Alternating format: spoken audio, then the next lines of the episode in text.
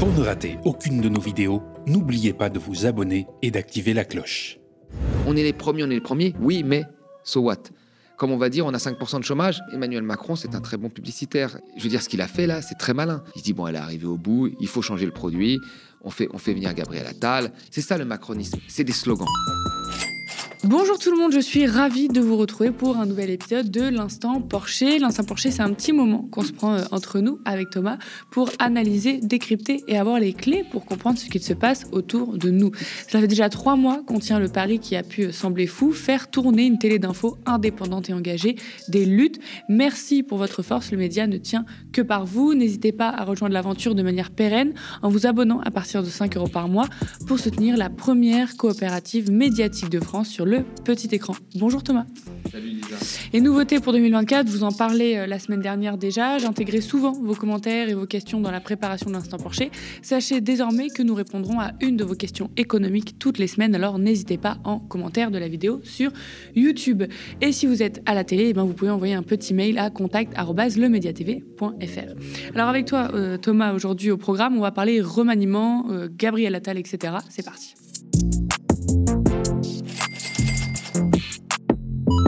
Ça y est, on arrive enfin presque au bout du remaniement ministériel. Après une semaine de vide intersidéral où l'on se perdait en conjecture et les breaking news qui suivaient les voitures et les camions de déménagement, où Emmanuel Macron a joué le suspense pour faire oublier la loi immigration quand la réforme des retraites est déjà aux oubliettes, voici le sésame, la liste du nouveau gouvernement. Tout d'abord, l'annonce de Gabriel Attal, Premier ministre, plus jeune homme Premier ministre, 34 ans, premier Premier ministre ouvertement gay, et j'en passe, ce pur produit d'école privée serait-il une marque de progressisme? Eh ben, pas tellement, on va voir ça. Ensuite, la composition du gouvernement. Alors sur le progressisme, on repassera entre le nombre historique d'anciens sarkozystes ou de pro-manif pour tous. Voici la liste officielle. Évidemment, la nomination de Rachida Dati, ministre de la Culture, fait couler euh, beaucoup d'encre. Mise en examen depuis 2021 pour corruption et trafic d'influence passif, Rachida Dati, qui fustigeait le macronisme comme des traîtres de gauche et de droite, a été exclue des Républicains après l'annonce. Mais ce qui est intéressant à noter, c'est la disparition de certains ministères réduits à 11 contre plus de 15 auparavant. La santé, rien que ça, pour former un gros ministère avec le travail et les familles mené par Catherine Vautrin, participante de la Manif pour tous.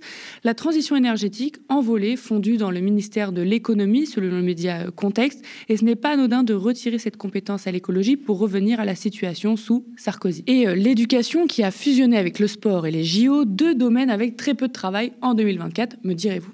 Disparition également du ministère du Logement ou des Transports. L'annonce des secrétaires d'État arrivera dans un second temps. Thomas Mediapart parlait du euh, nouveau visage du vieux monde pour décrire Gabriel Attal, le Premier ministre. On prend euh, presque les mêmes et on recommence. Niveau économie, par exemple, Bruno Le Maire reste à Bercy une fois de plus. Qu'est-ce que tu en penses là de tout ça? Macron, ça a toujours été euh, le vieux monde, hein, avec, un visage jeune. Je me souviens quand il est arrivé en 2017, c'était, il y avait exactement le même enthousiasme de, certains journalistes autour de Macron. On constate que c'est aujourd'hui autour d'Attal, c'est-à-dire que c'était un jeune qui avait fait une brillante carrière, euh, qui était plutôt de gauche, c'est ce qu'on nous disait, mais qui avait derrière un programme euh, économique très, très libéral. Et là, Gabriel Attal, c'est pareil, pour avoir débattu de nombreuses fois avec lui, et y compris avec Bruno Le, Maire, euh, ils sont parfaitement interchangeables sur la politique économique qu'ils vont mener, c'est la même, mais la même au, millimètre près. Ça va être toujours la réduction des déficits par la coupe de la dépense publique, le fait de retirer des protections aux gens pour soi-disant libérer euh, les forces du travail. On est vraiment dans la même pensée qu'est la pensée dans la continuité euh, de, celle de Macron euh, de 2017. Donc rien ne va changer, et tu l'as très bien dit dans, ton l'introduction, c'est un changement purement cosmétique qui a pour but d'occuper l'attention d'un certain nombre de gens euh, pour qu'on puisse parler et faire oublier la loi immigration, comme la loi de la réforme des retraites a été oubliée, comme avant les lois travail ont été oubliées, comme avant la baisse de la fiscalité sur les plus riches a été oubliée, comme avant les baisses de, sur les entreprises ont été oubliées, et ainsi de suite, et ainsi de suite. Euh, dès ses premières minutes comme chef de gouvernement, Gabriel Attal a imposé le ton soufflé par Emmanuel Macron, tu viens de le dire, travail, ordre, on regarde. Libérer le potentiel français cela veut dire continuer à transformer notre économie autour de trois axes majeurs. D'abord, la priorité donnée au travail. Travailler doit toujours être mieux valorisé que ne pas travailler, alors que l'inflation, je le sais, continue de peser sur la vie des Français. Ensuite, c'est l'acte 2 de la libération de notre économie, notamment avec la simplification drastique de la vie de nos entreprises et de nos entrepreneurs. Et c'est enfin l'action résolue que nous devons mener pour notre jeunesse, dont le talent ne demande qu'à s'exprimer. Qui est certain, vous savez, c'est qu'on est dans une situation qui est difficile, y compris d'un point de vue des finances publiques, et que ceux qui expliquent que finalement il y a une forme d'argent magique, en fait expliquent aux classes moyennes qui travaillent, aux Français qui travaillent, qui eux ne sont pas dupes, que finalement on va peut-être leur donner d'une main ce qu'on va leur reprendre de l'autre. Parce qu'à la fin, il y a toujours quelqu'un qui paye.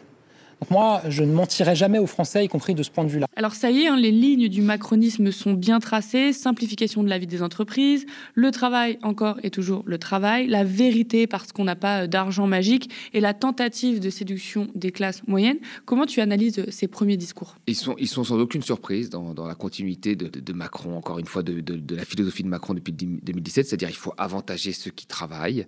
Ceux qui ne travaillent pas, c'est un choix, donc il faut leur retirer des protections. Alors c'est ce qu'on a fait avec la réforme de l'assurance, c'est ce qu'il a fait avec la réforme de l'assurance chômage, qui pourrait se poursuivre, hein, parce qu'ils vont avoir du mal à avoir leurs 5% de, chômage sans faire en sorte de rendre beaucoup plus difficile euh, l'accès au statut de chômeur et donc supprimer encore des prestations pour les plus vieux peut-être, c'était l'idée de, de Bruno Le Maire ou ailleurs.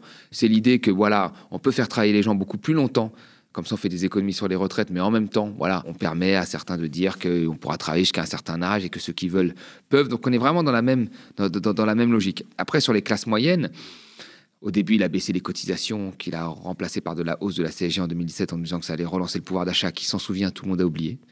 Donc là, ils vont, vont rester sur les 2 milliards de baisse d'impôts promis par Emmanuel Macron, qu'il avait sorti du chapeau comme ça l'année dernière, qu'il n'a pas mis dans ce budget parce que euh, il n'avait pas les moyens de le mettre, euh, qui va peut-être mettre dans, dans, les, dans les budgets futurs, mais ces 2 milliards, il faut pas être dupe, hein, ça va faire une économie par personne de, de 30 euros, mm. pas plus. Donc euh, avec l'inflation que l'on connaît encore, enfin les prix élevés, même si l'inflation se réduit, les prix élevés que nous connaissons encore, et le fait que les salaires n'aient pas rattrapé ces prix, pour les gens, ce sera rien du tout. Et ce fameux on n'a pas d'argent magique, il faut qu'on fasse des économies. Oui, mais ça c'est assez, assez marrant, c'est que il a, il l'a ressorti hier aux 20h, qui était une de ses premières prises de parole. Il a dit ceux qui vous font croire que l'argent magique ex existe, vous le reprendront d'une main. Alors c'est assez marrant parce qu'il a fait exactement la même chose, euh, Emmanuel Macron. C'est que chaque fois qu'il a baissé le, la taxe d'habitation, qu'il a baissé les cotisations, qu'il a, qu'il a, qu'il a donné l'impression de redonner du pouvoir d'achat, il les a repris ailleurs. Euh, en supprimant des postes à l'hôpital ou en supprimant des postes dans la fonction publique. Donc ce qu'on vous donne d'un côté dans le pouvoir d'achat, on vous le retire ailleurs et vous allez devoir payer plus cher pour avoir le, pour avoir le même service. Ben là, il a, il a dit ça pour l'argent magique.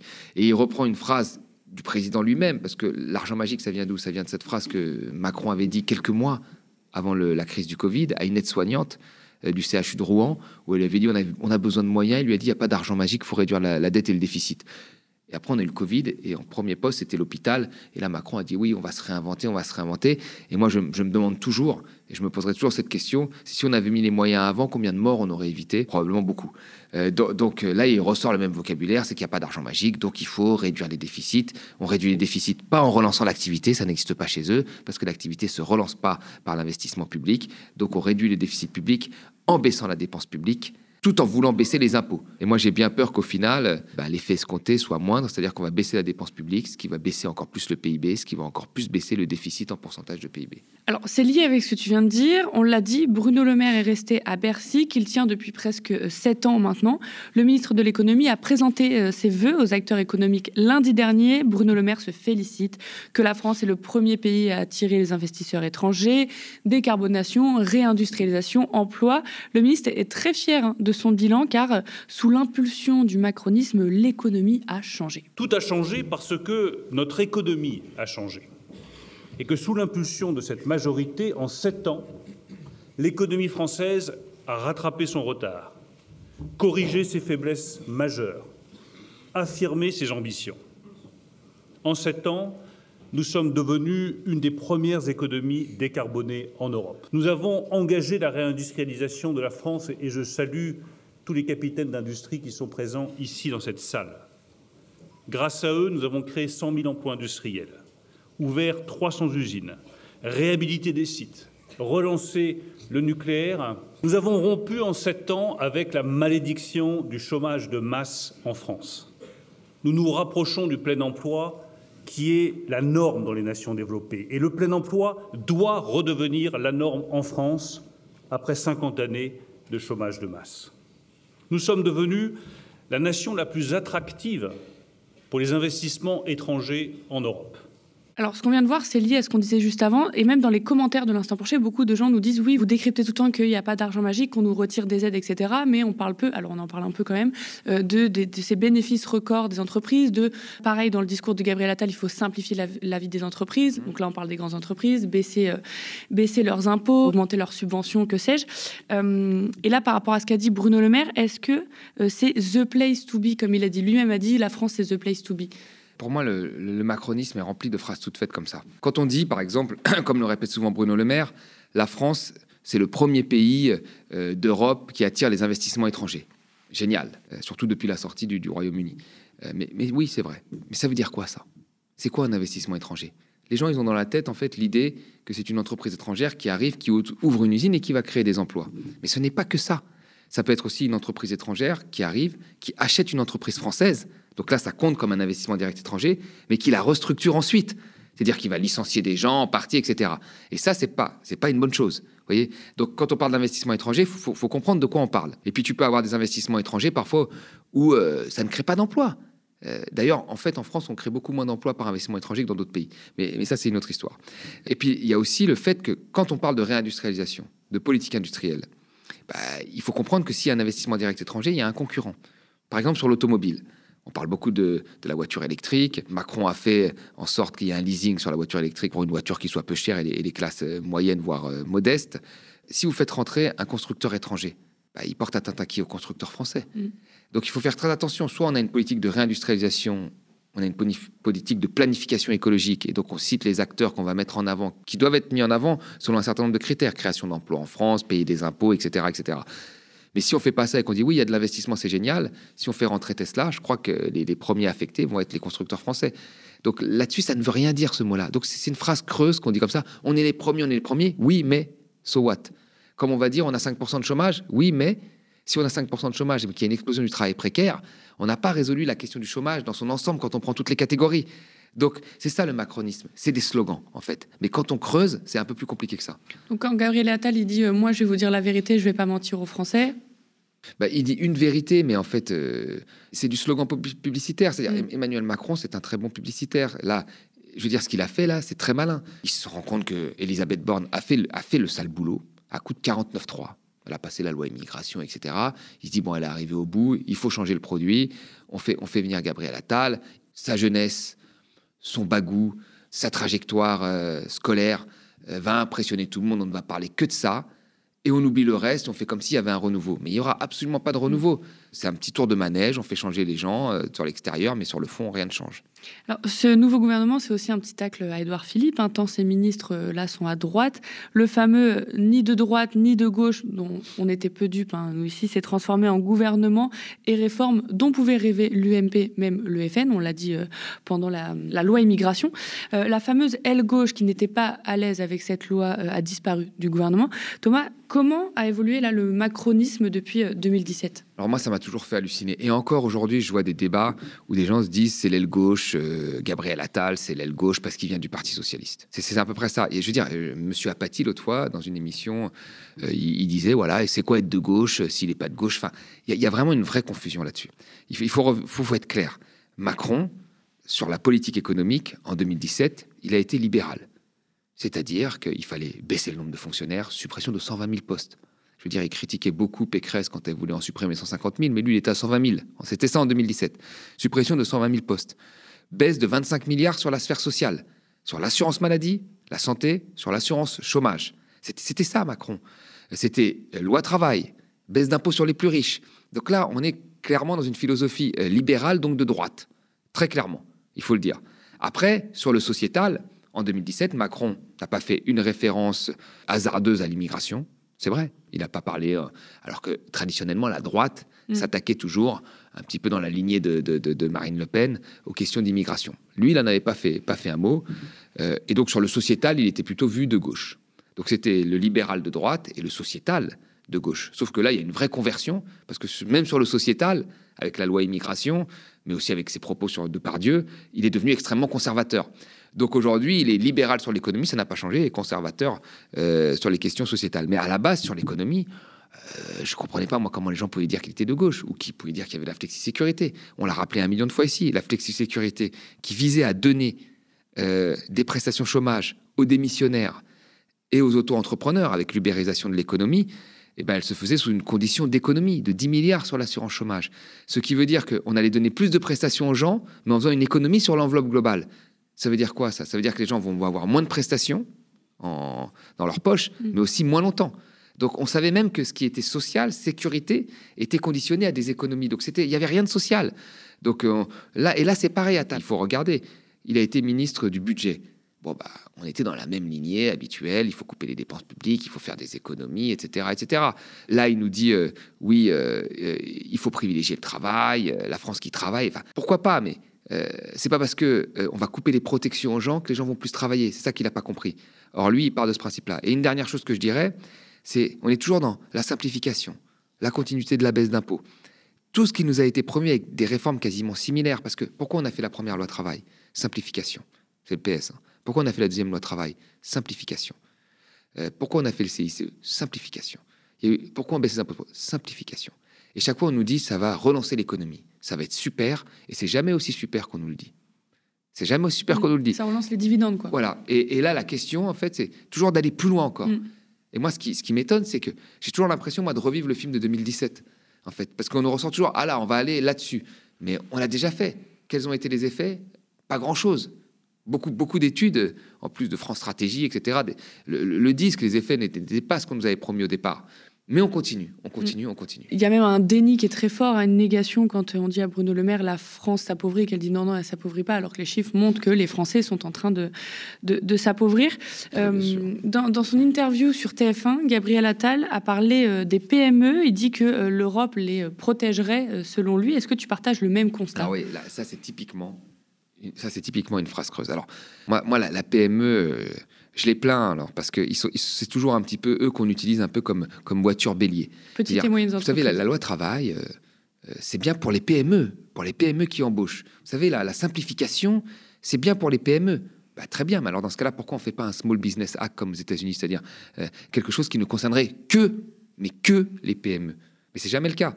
Donc il y a tout un tas de gens qui en profitent. Enfin, le CICE, c'est le 440 qu'on a le plus profité. La loi travail, c'est aussi. C'est pareil, c'est toutes les grandes entreprises, mais on, utilise le PME comme, comme voiture bélier. Et là, hier, c'est exactement ce qu'il a fait. Il a dit oui, l'Europe, euh, c'est super. Ça permet aux petites, euh, de demander aux petites PME qui exportent. Alors, euh, vous savez, les PME qui exportent, c'est très minoritaire. Quand vous regardez les exportations aujourd'hui, hein, les exportations, 80% des exportations françaises, c'est des grosses entreprises, des entreprises de taille intermédiaire. Donc c'est quand même déjà des... Les PME, elles exportent très peu. Les PME, leur concurrence est souvent locale. Et, l'Europe, pour le coup, joue contre eux. Parce que vous avez, vous êtes, on, l'a souvent dit ici, vous êtes un, petit restaurateur où, vous avez une, euh, un, petit café, euh, et ben en face, vous allez avoir une grande multinationale qui, elle, paye ses impôts en Irlande, qui a une pression fiscale beaucoup plus, plus faible que vous, qui joue l'Europe plein pot euh, en délocalisant ses, ses, espaces de production, etc., etc et qui est localement en concurrence avec vous, qui ne pouvez pas délocaliser, qui avait une pression fiscale plus forte, etc. Euh, c'est pareil pour tout, pour les libraires, etc., avec Amazon et ainsi de suite. Donc on est vraiment dans une concurrence déloyale qui est organisée euh, au niveau européen. Et quand on regarde aujourd'hui les chiffres de croissance de l'Irlande, les chiffres de productivité de l'Irlande, c'est des chiffres, mais des, chiffres Eurostat, des chiffres officiels. Mm. C'est des chiffres, quand vous regardez ça, qui sont complètement anormaux, qui sont anormaux dus à euh, l'évasion et l'évasion fiscale. Et on fait comme si on ne voyait pas ça. Je me permets de poser la question car j'ai vu le ras-le-bol des gens euh, de part et d'autre pendant euh, ce remaniement.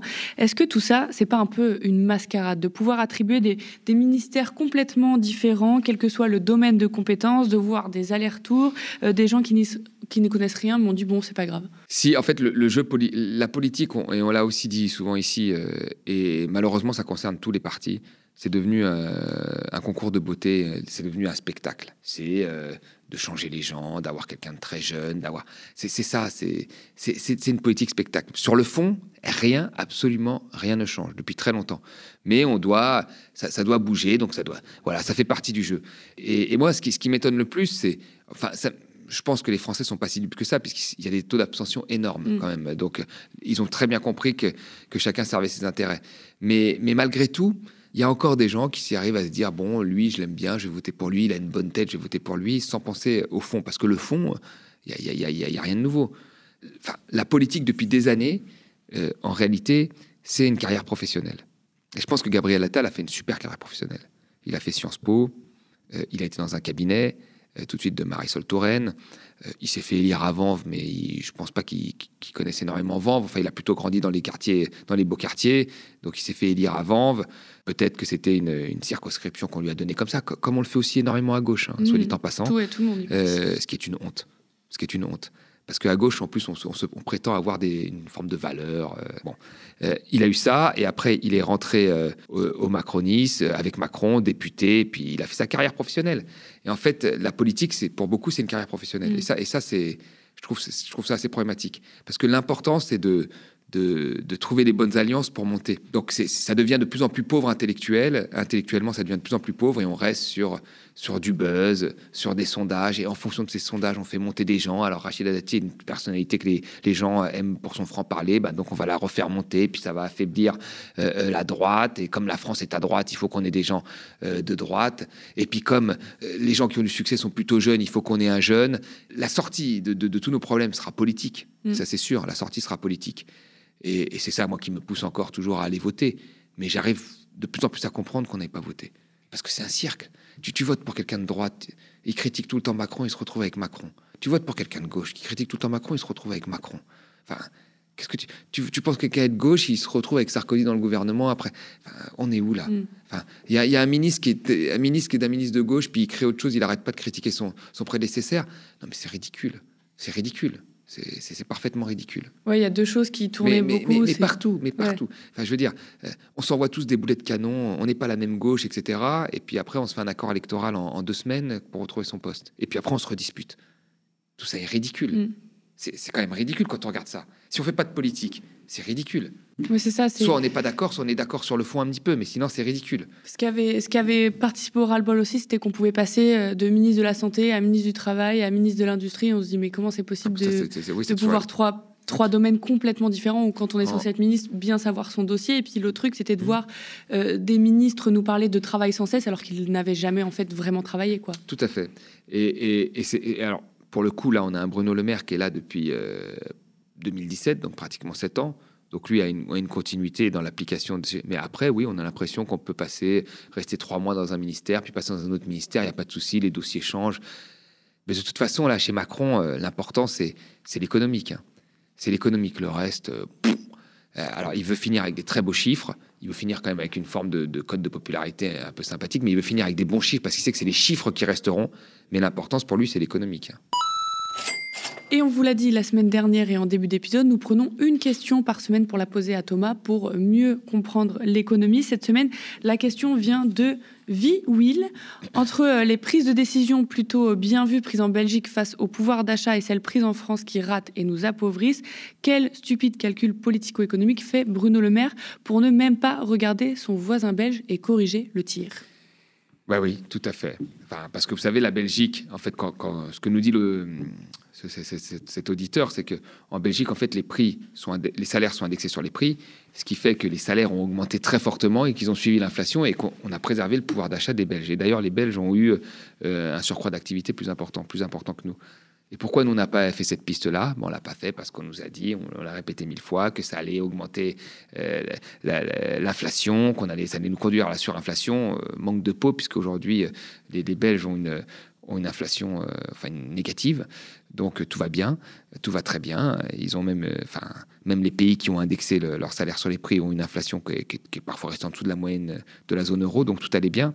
Donc oui, pourquoi on n'a pas suivi cette voie? Et là, et, là, c'est là que les contradicteurs doivent, doivent, parler à Gabriel Attal et lui dire quand vous dites que la, la classe moyenne c'est important pour vous, la classe moyenne elle a été laminée par l'inflation, laminée par l'inflation mais vraiment, plus que les bas salaires qui sont protégés, notamment le SMIC, qui sont protégés avec l'indexation. Pourquoi eux n'ont pas choisi d'indexer les salaires, comme nous l'avons dit un million de fois ici, au moins jusqu'au salaire médian ou moyen, pour protéger la, classe moyenne Pourquoi ils ne l'ont pas fait Ça, c'est une question qu'on devrait leur poser. Si la classe moyenne, c'est important pour vous, bon, vous n'avez pas baissé leurs impôts. Hein, vous avez reporté ça, euh, vous l'avez dit, vous avez reporté ça. Puis vous avez jamais, vous avez refusé tous les mécanismes d'indexation. Donc vous avez appauvri la classe moyenne comme jamais ces deux dernières années. Donc c'est ça pour vous de protéger la classe moyenne, vous voyez? La Belgique, eux, avaient des mécanismes d'indexation datant d'avant. Hein. Bah, tout s'est bien passé. Voilà. Merci à vous, chez vous, d'avoir suivi cet épisode de l'Instant Porcher. Ça fait déjà trois mois qu'on tient le pari qui a pu sembler fou, faire tourner une télé d'infos indépendante et engagée, des luttes. Merci pour votre force, le média ne tient que par vous. N'hésitez pas à rejoindre l'aventure de manière pérenne en vous abonnant à partir de 5 euros par mois pour soutenir la première coopérative médiatique de France sur le petit écran. Nous sommes ravis de décrypter l'actualité avec Thomas chaque semaine. Merci euh, pour tous vos pouces en l'air et commentaires qu'on lit sous la vidéo YouTube. Spectateurs, abonnés, donatrices et sociaux, je vous dis à la semaine prochaine.